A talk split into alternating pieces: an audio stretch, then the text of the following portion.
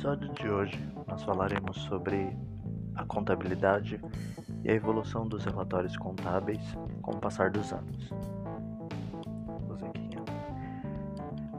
Com o passar do tempo, a contabilidade teve uma evolução muito grande e com isso alguns relatórios que antes eram necessários um contador realizar algumas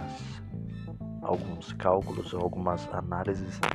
de balanços ou balancetes ou DRE. Hoje em dia isso não existe mais. Então, a sua empresa ou qualquer uma empresa pode simplesmente ter um sistema contábil, não necessariamente precisando de um operador contabilista, mas sim de um operador apenas, de alguém que preencha os dados nesse sistema e que já vai lhe gerar relatórios contábeis, relatórios financeiros e relatório de desempenho da sua empresa. Isso não, nem sempre foi assim. Se a gente pensar uns dois anos atrás, a contabilidade era é, totalmente independente de um contador dentro da empresa ou de vários contadores, dependendo do porte dessa empresa, para que os gerentes, os gestores, os diretores tivessem relatórios mais completos e mais com análises mais mais críveis, com coisas que eles com relatórios que eles pudessem tomar algumas decisões.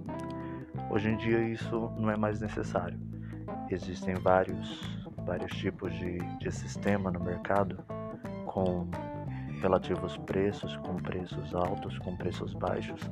mas que são capazes de, gerar relatórios para o gestor e até mesmo para a diretoria. Lógico que esses relatórios não são relatórios fiscais ou relatórios que ensejem ou que deem respaldo para uma declaração pro fisco, no caso, né, para a Receita Federal. Mas são relatórios que a a empresa ou os gestores conseguem usar para tomada de decisão e para análises de risco, para análises de, de produção, de funcionários e como está sendo o funcionamento da empresa. É, isso também antes às vezes poderia ser necessário ter um administrador, alguém com uma formação específica, que hoje já não é mais tão necessário. Lógico que se o gestor precisa de informações mais profundas ou de relatórios mais, mais extensos e que sejam relatórios focados em um determinado assunto, será extremamente necessário que esses relatórios sejam assinados ou sejam preparados por alguém técnico na área. Mas se a empresa é de porte pequeno ou mesmo se é uma associação, é, ela consegue trabalhar muito bem com esses tipos de sistema. Um exemplo muito bom é a minha área, que é a área do terceiro setor, e várias associações precisam de tipos de relatório, por mais que sejam organizações não governamentais e que não visem lucro, é necessário alguns tipos de relatório para os associados ou para a presidência da associação e também para os colaboradores da associação. Esse tipo de relatório para quem está numa associação, que normalmente quem está à frente de uma associação não é alguém da área de exatas, não é alguém da área de negócios, mas sim alguém da área de humanas, alguém da área social ou até mesmo alguém da área religiosa. Isso para eles fazerem esse tipo de relatório é algo muito difícil. Mas se houver um sistema por mais básico que seja, esse sistema já vai conseguir gerar relatórios, já vai conseguir gerar formulários e prestações de contas necessárias